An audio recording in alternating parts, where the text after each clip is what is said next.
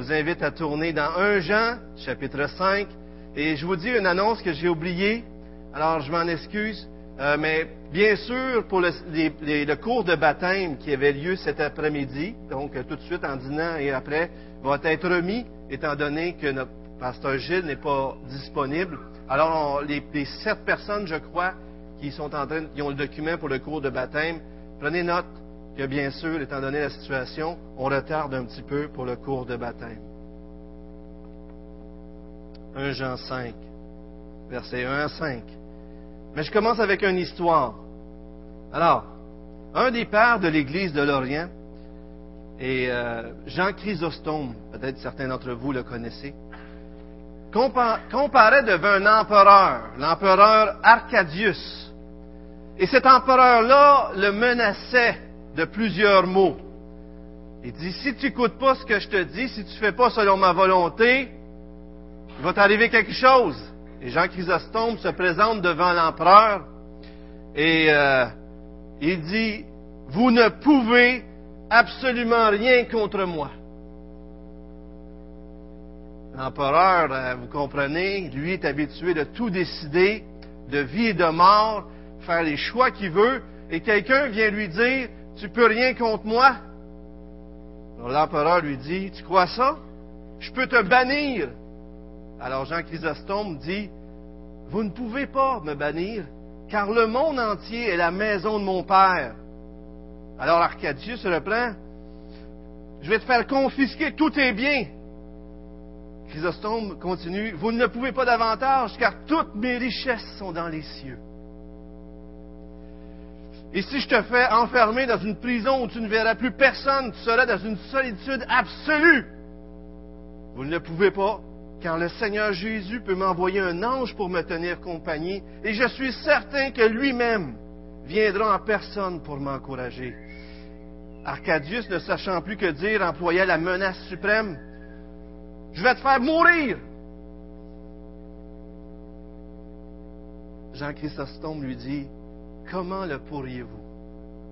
Puisque ma vie est cachée avec Christ en Dieu, vous ne pouvez rien contre moi.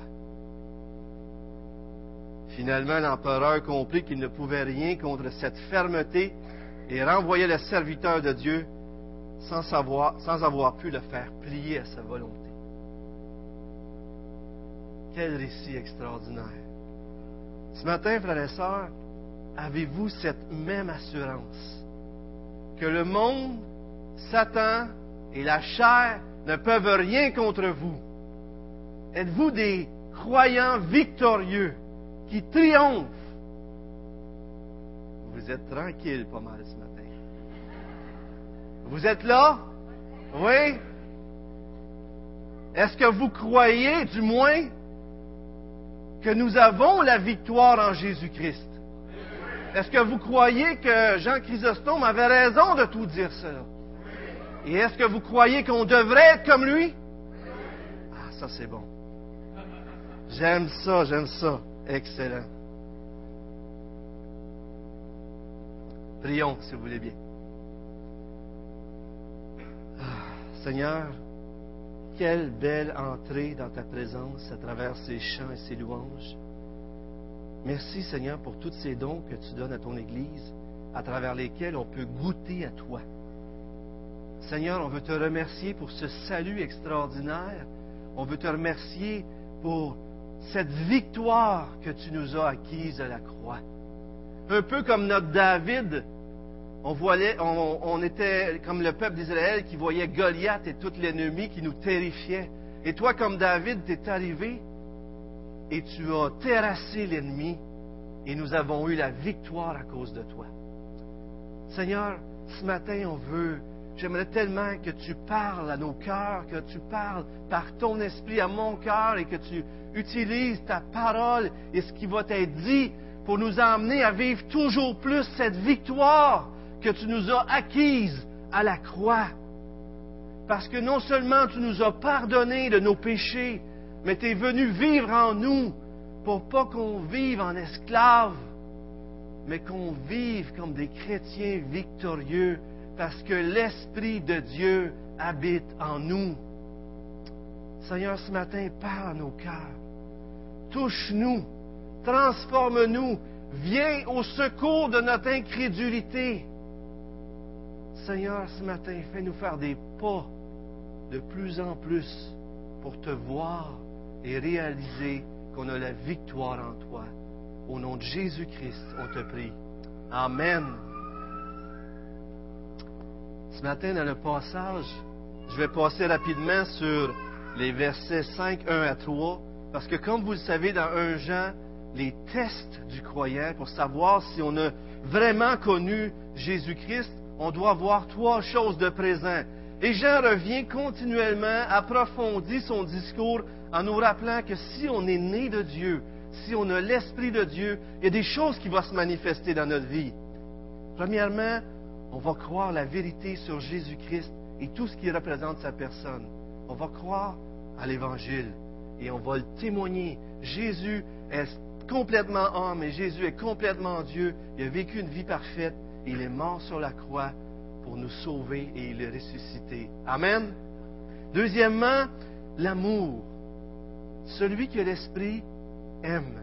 Il aime Dieu, mais il aime aussi son prochain. Parce que Dieu est amour. Et si on a connu l'amour de Dieu, si on, a connu, si on a été aimé de Dieu, on ne pourra pas faire autrement que d'aimer notre prochain. Amen. Oups, ça baisse un petit peu là. Ça ne veut pas dire que c'est facile tout le temps, hein? Mais c'est quand même une réalité. Troisièmement, l'obéissance. Si on a connu Dieu, si son esprit est en nous, si on aime Dieu, on va obéir à Dieu. Et comme on va le voir aujourd'hui, on ne va pas y obéir en disant Ah, ouais, c'est vrai, il faut que je fasse ça. Dieu me le demande. C'est pesant. Mais il faut que je le fasse. Je suis chrétien après tout. C'est pas ça, obéir à Dieu. Et aujourd'hui, on va le voir. Lisons ensemble les versets 1 à 3. Regardez bien, foi, amour et obéissance sont ensemble entrelacés, et pour Jean, ça va tout de pair. Quiconque croit que Jésus est le Christ est né de Dieu, et quiconque aime celui qui l'a engendré aime aussi celui qui est né de lui. Si on aime celui qui a engendré Jésus-Christ, on va aimer ses enfants. Nous connaissons que nous aimons les enfants de Dieu lorsque nous aimons Dieu et que nous pratiquons ses commandements, car l'amour de Dieu consiste à garder ses commandements. Je continue un peu plus tard dans les versets jusqu'à 5. Mais ici déjà, on voit qu'il y a quelque chose d'intéressant. Il dit, quiconque croit que Jésus est le Christ est né de Dieu. Souvent, on va dire, si tu crois, tu vas naître de nouveau. Et si Jean apporte ça à l'envers, si tu es né de nouveau, tu vas croire en Jésus-Christ. Il va démontrer que lorsqu'on est né de nouveau, l'Esprit est en nous, le témoignage sur Jésus-Christ, dans tout ce que ça représente, qui est Jésus, toute son œuvre, on va le croire et on va le témoigner.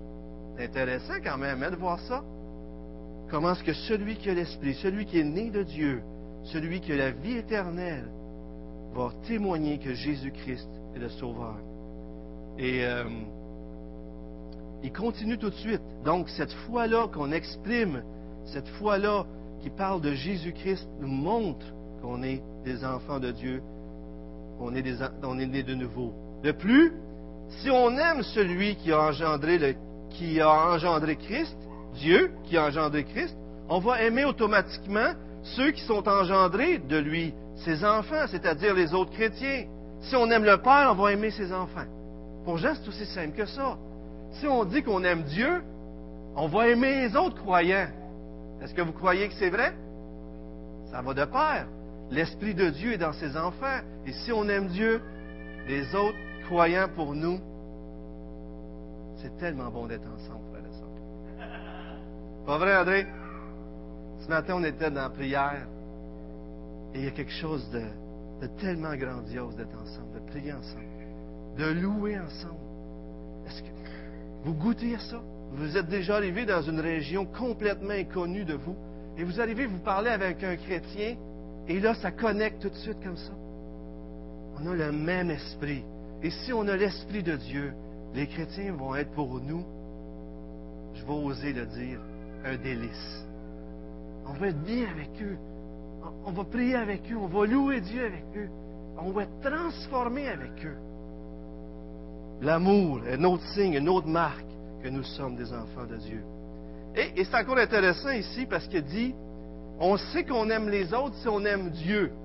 Alors, attends un petit peu. D'habitude, on aime Dieu, puis après ça, on, aime les autres. Mais là, encore ici, Jean fait comme une inversion. Selon M. Piper, John Piper, il dit que, selon lui, c'est pour discerner d'un amour sentimental, d'un amour désintéressé, un amour réel. Parce que si on aime Dieu, l'amour qui va naître pour les croyants va être un amour qui découle de Dieu, un amour selon l'Esprit. Mais tout le monde d'entre nous, on peut faire du bien aux autres. Mais est-ce qu'on le fait pour vous, pour les bonnes raisons, pour les bons motifs? Des fois, on peut avoir un amour très égoïste. On peut prendre soin des autres. Et c'est juste parce qu'on veut qu'ils prennent soin de nous ou on veut obtenir quelque chose d'eux. Jean termine son trio par l'obéissance. Aimer Dieu, c'est obéir à ses commandements. Jésus a dit dans Jean 14, 21, Celui qui a mes commandements et qui les garde, c'est celui qui m'aime. Si on aime Jésus, on va obéir à ses commandements. Donc, regardez dans 1 Jean 3, 23, vous pouvez tourner dans votre texte, il vous dira que faire ses commandements, Jean le résume en quelque sorte dans 1 Jean 3, 23, et que faire ses commandements, ça, ça se résume à croire en Jésus-Christ et à aimer les autres, à s'aimer les uns les autres. C'est intéressant, hein? Même Paul le fait ailleurs. Les commandements, ça se résume à aimer Dieu de tout son cœur, Jésus le fait, et à aimer son prochain comme toi-même. Et Paul dit aussi ça, que d'aimer les autres, c'est d'accomplir les commandements. Parce que celui qui aime ne ment pas, celui qui aime ne fait pas, ne fait pas l'adultère, ne vole pas. Comprenez-vous? Alors, résumé, en résumé, croire en Jésus-Christ, aimer notre prochain, faire les commandements, c'est ça. Ces choses-là, on en a discuté durant les derniers messages. C'est pourquoi je passe tout de suite à la prochaine section. Et si vous voulez les entendre, vous êtes nouveaux parmi nous. Bienvenue. On est content de vous accueillir. C'est bon de voir des nouveaux visages. On voudrait prendre soin de vous. Restez pas surpris s'il y a quelqu'un de l'accueil qui va vers vous. On aimerait, dans notre désir, vous accueillir, comme Gilles le dit, comme Christ nous a accueillis. Et mais aujourd'hui, on va passer à la deuxième section, dans 1 Jean 5, 3, la deuxième partie, jusqu'à 5. Alors, Regardons encore dans 1 Jean 5 pour la suite. Et ces commandements ne sont pas pénibles. Écoutez bien là. Avez-vous voulu le texte ici? Et ces commandements ne sont pas pénibles. Parce que tout ce qui est né de Dieu triomphe du monde. Et la victoire qui triomphe du monde, c'est notre foi. Qui est celui qui a triomphé du monde? Sinon celui qui croit que Jésus est le Fils de Dieu. Qui est, celui qui a triomphé du monde, sinon celui qui croit que Jésus est le Fils de Dieu? Et là, à trois reprises, l'apôtre Jean répète, triomphe, triomphe, triomphe. Et, et c'est tellement extraordinaire. Jean veut souligner comment on a le triomphe en Jésus-Christ et par la foi. Vous avez souvent entendu probablement cette fameuse histoire de la petite fille que son père dit Assis-toi en arrière dans l'auto, puis la petite fille se tient debout, puis, puis là, le père, à mon coup, vient à la menacer. Il dit Si tu t'assis pas, il va y arriver une conséquence. Et puis, la petite fille est contrainte de s'asseoir, puis vous connaissez l'histoire. Elle s'assit, puis à mon coup, elle dit quoi? Vous en souvenez, ceux qui la connaissent, cette histoire-là? Je suis assis, mais dans mon cœur, je suis debout. Ça, c'est une obéissance qui est lourde et forcée. On est d'accord? Jean ici arrive et il dit, et il dit, ces commandements ne sont pas pénibles. Vous vous souvenez du passage dans Matthieu 11? Venez à moi, vous tous qui êtes chargés et fatigués, et je vous donnerai du repos. Mais qu'est-ce qu'il dit à la fin du passage? Il dit, mon joug est doux et léger. Il y a un joug, mais il est doux et léger. Pourquoi est-ce que les lois sont pesantes pour nous? Je vous donne deux raisons. Je pense c'est M. Stott, et je trouve ça très bien ce qu'il a dit, vraiment bon. Il dit l'un parce que les commandements qu'on nous donne, c'est souvent parce qu'on n'arrive pas à les accomplir, sont difficiles et même, voire impossibles à faire souvent. On voudrait les faire, mais parfaitement, on n'y arrive pas. Une deuxième raison, c'est qu'on n'a pas le goût d'y faire. Dieu nous dit de faire des choses des fois, puis on n'a pas le goût. Quand tantôt je vous ai dit, s'aimer les uns les autres, le ton a baissé. Des fois, il y a des gens qui sont plus durs à aimer, qu'on a moins le goût d'aimer. Par exemple, on prend Pasteur Tessier. Ah, c'est vrai. C'est tellement facile à aimer, cet homme-là, sa femme Loïs. Mais là, on pense à Donald. Non, non. Ou on pense à quelqu'un d'autre qu'on a une difficulté avec. Hmm, c'est pas si facile d'aimer.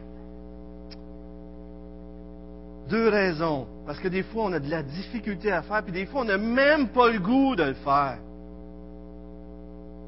Mais Jean est en train de nous dire que si pour les gens du monde, les commandements de Dieu semblent insupportables, semblent pas être agréables, c'est parce que dans le fond, ils n'ont pas l'esprit en eux. C'est pas l'esprit qui les anime, qui les pousse.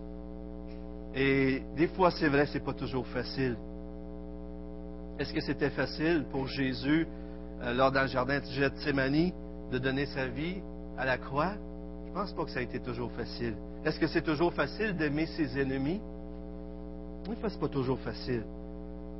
Mais la motivation, ce qui rend les choses faciles, c'est l'Esprit en nous qui a changé notre cœur et qui nous emmène à faire les choses pour Dieu, pour Jésus-Christ, et non à porter nos regards sur l'autre, mais sur lui. Et ça, ça change tout. Colossiens 1, 12 à 13 dit, rendez grâce au Père, qui vous a rendu capable d'avoir part à l'héritage des saints dans la lumière, qui nous a délivrés de la puissance des ténèbres et nous a transportés dans le royaume du Fils de son amour on est dans un nouveau royaume où il y a des nouvelles règles et des nouvelles relations où les choses ont été transformées. Et pour les chrétiens qui ont l'Esprit Saint et qui marchent avec le Seigneur dans une relation étroite, qui demandent pardon lorsque ça va pas bien et que l'Esprit renouvelle la pensée des choses, on a les goûts de le faire pour lui. On a l'Esprit de Dieu. Et même, on a des nouvelles affections et même, je dirais que même si l'autre ne nous aime pas, on a le goût de le faire même pour l'autre. Ce matin, j'entendais un témoignage d'un voisin qui avait euh, un frère qui partageait un film. Il disait que dans le film, c'est une histoire vraie, un voisin qui a frappé sa femme qui est décédée et, et ce chrétien-là s'est mis à l'aimer, à prendre soin de lui. Tu penses à ça, tu dis comment est-ce que ça peut se faire? Ça peut se faire avec Dieu dans notre vie, pas vrai? avec Dieu dans notre vie. Monsieur Jonathan Edward, un homme que Dieu a utilisé d'une grande façon, a dit ceci. L'Esprit de Dieu produit, déploie et communique aux vrais croyants les caractéristiques, ou si vous voulez aussi les affections de sa propre nature, la nature divine. Si Dieu est en nous, on va avoir les affections de Dieu en nous aussi. Pas vrai? Il nous donne d'avoir de nouveaux yeux, de nouvelles oreilles pour voir une nouvelle lumière et entendre d'une nouvelle façon. Ce n'est pas simplement connaître la beauté de Dieu que l'Esprit nous dit qu'on a, mais c'est faire de lui nos délices. Sans l'Esprit de Dieu, point d'affection. Et il ajoute, c'est une paraphrase bien sûr parce que c'est en anglais, que la façon dont Dieu s'est révélé d'une façon sublime, c'est en donnant sa vie à la croix c'est en donnant sa vie pour nous. C'est là qu'on le voit, non seulement dans toutes les choses qu'il fait pour nous, mais à travers ce qu'il fait pour nous à la croix, on découvre le Dieu de la croix, le Dieu de l'amour, le Dieu du pardon, le Dieu de la rédemption. Vous savez, on est dans un monde qui veut nous faire croire continuellement qu'il nous manque quelque chose. Avez-vous vu ça comme ça? Il nous manque toujours quelque chose. Si tu n'as pas cette auto-là, tu vas être malheureux. Dans les annonces, c'est là, là.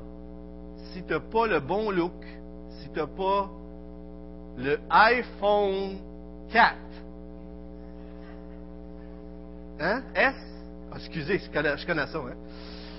J'ai pas d'iPhone, euh, et là, vous entendez parler qu'il y a des gens qui ont dormi pour avoir les iPhones, je pense, ou des affaires? Incroyable. Hein? Une journée avant, il était là.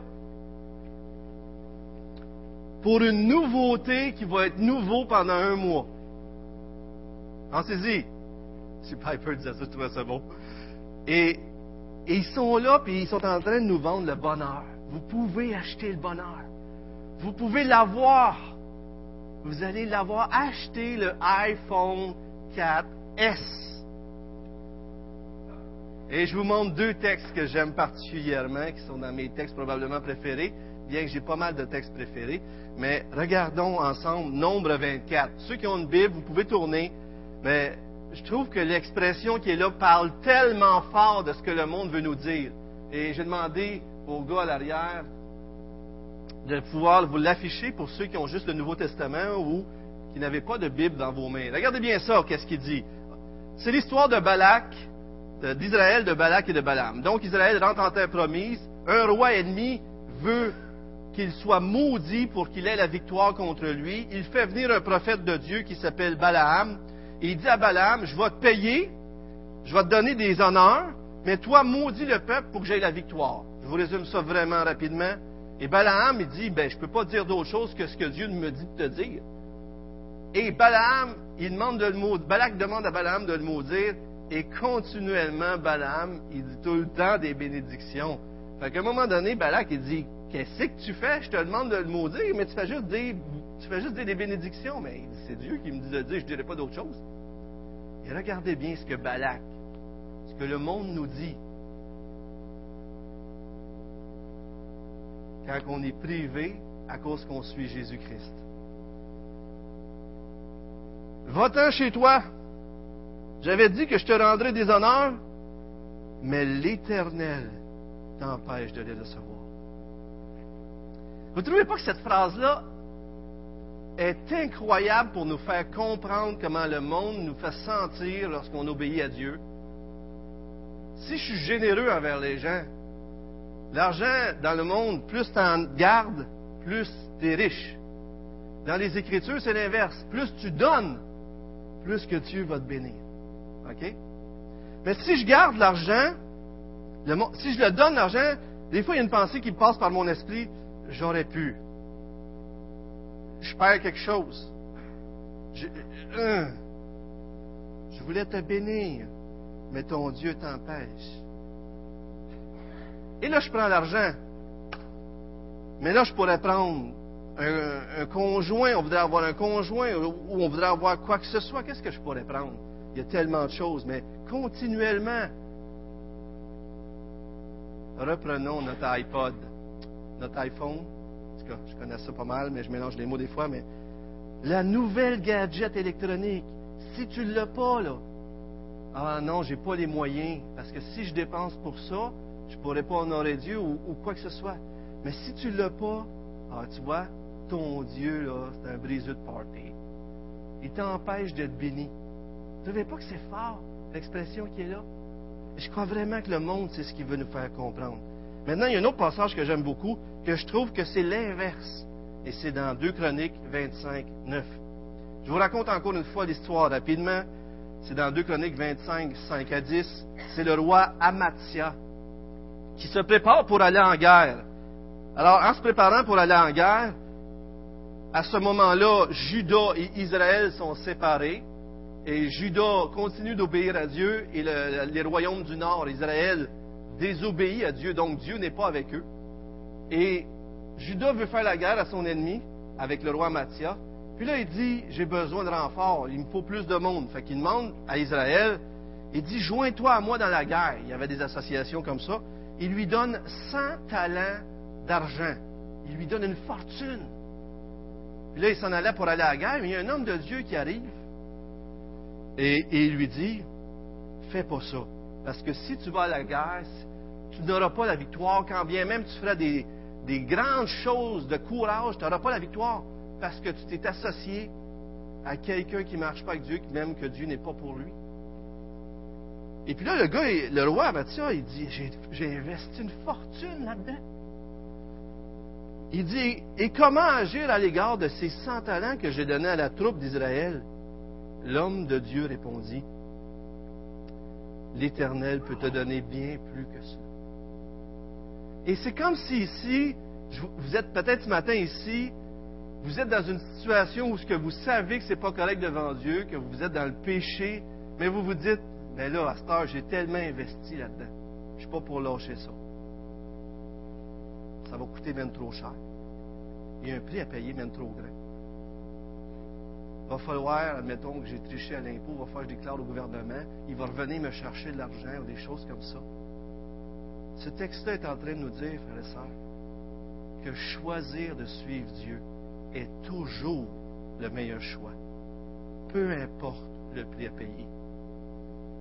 Si ce matin vous marchez dans le péché, le texte vous dit ici, payez le prix. Dieu a bien plus à vous donner que ce que vous allez perdre. Et voyez-vous, deux textes qui nous montrent comment le monde veut nous prendre. 1 Jean 2,16, tournez avec moi dans 1 Jean 2,16. Et vous connaissez le texte parce qu'il a été souvent cité. Car tout ce qui est dans le monde, la convoitise de la chair, la convoitise des yeux et l'orgueil de la vie ne vient pas du Père, mais vient du monde. C'est comme si Jean faisait un résumé des trois approches que le péché rentre dans notre vie. Et M. Piper, je trouve ça bon, il dit, le monde nous fait tomber par deux façons, soit en nous privant de quelque chose ou soit en nous le donnant. Quand tu es privé, tu convoites de l'avoir par les yeux, par la chair, et si tu nous le donnes, l'orgueil de la vie. On peut pécher de toutes sortes de façons, hein? soit en étant privé d'une chose ou en l'ayant. Et c'est très intéressant de voir ça. Mais le monde essaie tout le temps de venir nous chercher en nous privant ou en nous faisant croire qu'il nous manque quelque chose. Mais lorsque Dieu vient et nous sauve, il fait une double chose. Il nous montre la vanité du monde et il nous montre sa grandeur pour que tous ces attraits de ce monde-là tombent. Je sais que je le dis souvent, mais Zachée, Zachée qui est un amoureux de l'argent, Jésus rentre chez lui et lui parle. Il y a une transformation dans le cœur de, Zachée. Dieu rentre dans la vie de Zachée. Et Zachée dit, si j'ai volé quelqu'un, je lui donne au quadruple. Si la moitié de mes richesses, je le donne aux pauvres. Toute l'attraction, que la richesse a sur nous. Lorsque Jésus arrive, mon ami, c'est quoi ça? J'en suis plus esclave. Je suis libéré. C'est ça que Jésus fait dans notre vie. Vous savez, vous connaissez sûrement aussi l'histoire de ce, un éléphant, comment qu'on élève un éléphant à rester attaché après un piquet. On plante un piquet, on attache l'éléphant, puis quand l'éléphant est bébé, il tire sur le piquet, puis ça marche pas. Il n'est pas capable de l'enlever. L'éléphant grandit, grandit, devient un éléphant mature, on l'attache toujours après un petit piquet, on l'emmène, puis on le fait déraciner un arbre. Pourquoi l'éléphant reste attaché? Parce qu'il croit qu'il n'est pas capable d'enlever le piquet. Je crois qu'en tant que chrétien, des fois, on reste attaché après des piquets. Parce que dans notre ancienne vie, on était esclaves, on était pris, puis lorsque Jésus est rentré dans notre vie, on est devenus des matures en Christ. On est devenus des hommes et des femmes. On est devenus des gens qui ont la victoire. Mais on oublie des fois que c'est juste un piquet. Pas vrai? La victoire de la foi, c'est voir les choses d'une toute nouvelle perspective. C'est voir le monde comme il est vraiment, mais surtout d'être attiré d'une façon irrésistible par la beauté, la richesse et la grandeur de Jésus-Christ. Le monde a été défait, il n'est plus préférable à Dieu pour nous. Jésus-Christ nous satisfait pleinement. C'est triste parce que si on comparerait ce que l'argent nous donne à comparer à ce que Dieu nous donne, la vie éternelle. Et lui, qu'est-ce qu'il m'offre? Un moment de plaisir, quelques sécurité pour un temps. Une chose qui est très populaire ces temps-ci, c'est ça a toujours été populaire, c'est l'image, notre image. Il faut que j'aille la bonne auto, la belle auto. Il faut que j'aille la belle habit. Il faut que je sois bien rasé. Faut que ça paraisse bien. Puis là, les gens vont croire que j'ai, je suis dans le bonheur, je suis riche, et là, je suis quelqu'un. Pas vrai? Et là, on investit dans notre look, dans notre beauté. Je ne dis pas que dans certaines circonstances, il n'y a pas des choses qu'on peut faire, mais des fois, je crois, pas je crois, on va dans les excès, pas vrai? Et vous savez quoi? On vieillit! J'ai du poil qui me pousse des oreilles. Puis il faut que je me rase les poils du nez. Je suis désolé de vous dire, mais c'est une réalité. J'ai moins de cheveux sur la tête. Le look, mon ami, ça ne nous sauvera pas, le look. On veut être beau devant Dieu, pas vrai? Vous savez ce qui est triste, c'est que ça prend souvent la souffrance et les épreuves pour nous détacher des choses à laquelle on s'attache. On est tous en train de fonder nos vies sur quelque chose. Tout le monde, c'est sûr et certain. Si ce n'est pas Jésus-Christ, quand vous allez passer sur l'épreuve, vous allez voir. Je pensais que je me garderais ma maison toute ma vie. Je penserais que mon conjoint serait là toute ma vie. Je penserais que j'aurais toujours un bon fonds de retraite, puis tout a disparu. Toutes ces choses-là. Et c'est correct. Il y a quelque chose de normal à perdre un conjoint, que ça nous insécurise. C'est tout à fait normal, c'est pas ça que je veux dire. Mais au fond, au fond, ce qui doit être notre plus grande assurance, notre trésor, notre joie, notre justice, notre tout, c'est Jésus-Christ. Pas vrai? Ou sinon, on est condamné. Et à chaque fois que vous allez passer par l'épreuve, c'est là seulement que vous allez vous tourner vers Jésus-Christ. M. Keller dit qu'à chaque fois qu'on commence à argumenter avec le péché, ah, je devrais acheter euh, ça ou je ne devrais pas l'acheter. Oh non, je vais donner l'argent à Dieu. Oh non, mais si je ne le donne pas, je vais pouvoir m'acheter ça. Il dit qu'à chaque fois qu'on rentre dans cette argumentation-là, on a déjà perdu.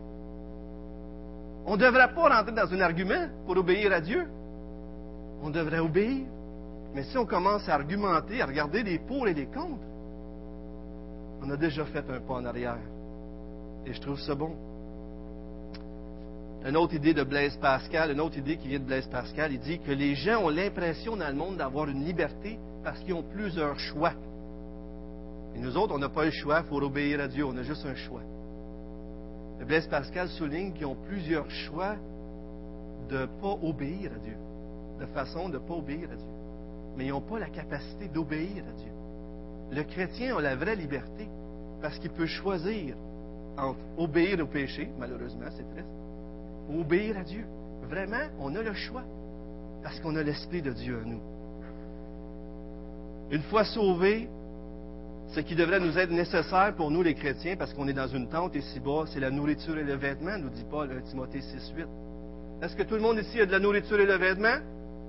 Excellent. Est-ce que le reste est nécessaire? Ouh! La réponse n'est pas aussi conviction, hein? On a besoin de certaines choses selon nous. Qu'est-ce qui est le nécessaire, qu'est-ce qui ne l'est pas? Tout le reste devrait devenir accessoire ou des moyens pour glorifier Dieu. Il faut que je travaille pour prendre soin de ma famille, pour honorer Dieu. Il faut que j'aille une maison pour l'hiver. Il faut que un véhicule pour me rendre de A à B. je vais m'acheter une Lamborghini. Non. Je vais avoir un véhicule qui va faire le travail, qui va bien faire, mais je vais m'appliquer à voir comment est-ce que je peux une bonne façon de savoir qu'est-ce qui nous vient nous chercher dans nos tripes, qui dans nos convoitises, c'est qu'on dit, regardez bien ça, après, après quoi est-ce que vous semblez courir dans votre vie? Des fois, c'est après la gloire d'une première place, des fois, c'est après un travail, des fois, on travaille, on travaille, on travaille. D'autres fois, ça peut être d'autres choses, mais après quoi courez-vous? Posez-vous la question ce matin. Une autre question, si seulement, quand vous êtes seul chez vous, vous êtes sur votre divan, il n'y a personne alentour de vous. Puis là, vous pensez que ça, pourrait aller mieux. Si seulement. Qu'est-ce qui vous vient à l'esprit? Dites-le pas. Mais ça pourrait être quelque chose comme si, si j'aurais un meilleur emploi, si mon conjoint serait différent, si mes enfants m'écouteraient, si j'aurais une meilleure auto, si on me, prendrait dans un certain ministère à l'Église. Est-ce que parce qu'on vient à l'Église, on est exempt de ces convoitises-là? Pas sûr, hein? Pensez à ça ce matin. La Bible dit, soumettez-vous donc à Dieu, Jacques 4, 7. Résistez au diable et il fuira loin de vous. Résistez au diable, il va fuir. La Bible dit aussi, Romains 8, 37, que nous sommes plus que vainqueurs par celui qui nous a aimés. Et encore dans l'Apocalypse 12, 11, ils l'ont vaincu à cause du sang de l'agneau, à cause de la parole de leur témoignage. Ils n'ont pas aimé leur vie jusqu'à craindre la mort. Oui, ça peut vous coûter votre vie. Mais Paul avait appris, ma grâce te suffit. Paul avait appris, ma grâce te suffit.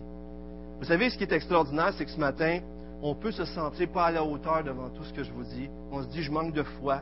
Et je vous l'ai déjà partagé. À un moment donné, même moi, j'étais venu à croire qu'il y avait un péché dans ma vie que je me disais, ah, je vais être prêt avec ça toute ma vie. C'est un mensonge. Dieu me l'a montré. J'étais incrédule. Dieu veut vous libérer. Oui, on marche de victoire en victoire. Oui, ça ne veut pas dire que vous allez être parfait demain. Mais vous devriez avoir du progrès en progrès dans votre vie. Vous devriez transformer l'image de Christ de gloire en gloire. Parce que Dieu est tout puissant pour vous libérer de tous les péchés. Pas vrai? Et lorsqu'on a péché, si ce matin vous vous sentez coupable ou quoi que ce soit, vous savez qu'il vous manque quelque chose de foi ou, qu'il y a quelque chose que vous devez travailler. Vous savez ce qui est extraordinaire avec Dieu? C'est que lorsqu'on réalise, on vient à lui. Il ne faut pas, se cacher, se mettre des, feuilles de vigne et de se cacher. Il faut venir à celui qui a fait le sacrifice, qui va nous couvrir de sa justice. Il faut dire à Dieu, Seigneur, je ne suis pas à la hauteur. J'aime pas ma femme comme je devrais, ou je lève pas mes enfants, ou je cherche trop. Seigneur, pardonne-moi parce que j'ai préféré l'argent, j'ai préféré la gloire des hommes plutôt que ta gloire. Pardonne-moi, Seigneur. Il y a quelque chose qui a pris plus de place que toi. Et je veux te demander pardon. On peut faire ça ce matin. On peut faire ça tout de suite. Et vous savez qu'est-ce qui est extraordinaire? C'est qu'en demandant pardon, en se repentant, en réalisant qu'on n'est pas capable par nous-mêmes, on réalise que lui est capable. On, réalise que Jésus est grand, que Jésus est beau, que Jésus est tout-puissant et que c'est de lui qu'on a vraiment besoin. Alors même qu'on réalise qu'on a péché, Dieu devient plus grand pour nous. Et ça, c'est extraordinaire. Je termine avec cette histoire. Pendant une invasion de l'Écosse, de l'Écosse, les ennemis avaient mis le siège devant une petite ville qui, contrairement à ce qu'ils pensaient, euh, les opposants donnaient de la résistance continuellement. Vous savez, ils se mettaient devant une ville et ils restaient là pendant des semaines, sachant qu'à un moment donné, il va leur manquer de nourriture. Ils vont être faibles, ils vont vouloir sortir, la brèche va être faite, on va les avoir. Alors, les mois passaient, mais les défenseurs ne paraissaient pas vouloir se rendre. Alors, persuadés que la ville souffrait de la faim, les assiégeants envoient des messagers de paix au bas de la muraille pour dire, écoutez, si vous voulez vous rendre. Et là, la réaction de ce petit village-là, cette petite ville-là qui était assiégée, ça a été des pics. Puis des, ils lèvent des pics, puis au bout des pics, qu'est-ce qu'il y avait? Il y avait de la viande, du poisson frais et d'autres nourritures de même pour montrer, regardez là, nous autres, on peut toffer des années. Ah, ils ne s'attendaient pas à ça. Alors, ça voulait dire qu'il manquait de pas de nourriture. Il était prêt à résister encore longtemps. L'affaire qui arrivait, c'est qu'ils disposaient d'un passage souterrain qui leur permettrait d'aller se ravitailler beaucoup plus loin. Et donc, il, y avait une ressource continuelle qui pouvait se nourrir et qui pouvait faire en sorte que même s'ils étaient privés de tout, ils avaient tout pleinement. Les ennemis cherchèrent en vain à découvrir le fameux passage, mais finalement, ils ont levé le siège et ils sont partis. Vous savez, frères et sœurs, on est comme cette petite ville-là. Le monde veut nous faire croire qu'il nous manque quelque chose. Vous n'avez pas faim?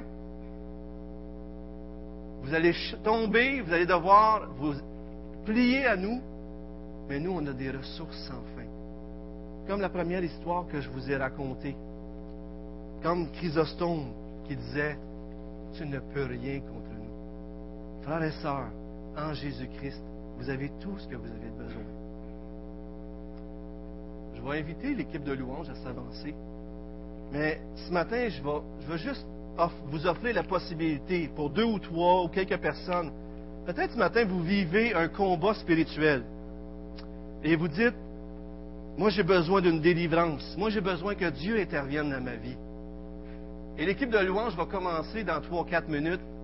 Mais peut-être certains d'entre vous pourraient dire, Seigneur, je, veux que tu viennes m'aider. Vous savez, frères et sœurs, quand on prie ensemble, c'est tellement bon. Et quand on le dit ouvertement aussi, ça fait du bien. Peut-être qu'on va rester silencieux, ça ne me dérange pas. Ça peut nous permettre de prier dans nos cœurs. Mais si ce matin, il y a des gens parmi vous qui combattaient le péché, pourquoi pas le dire dans votre cœur?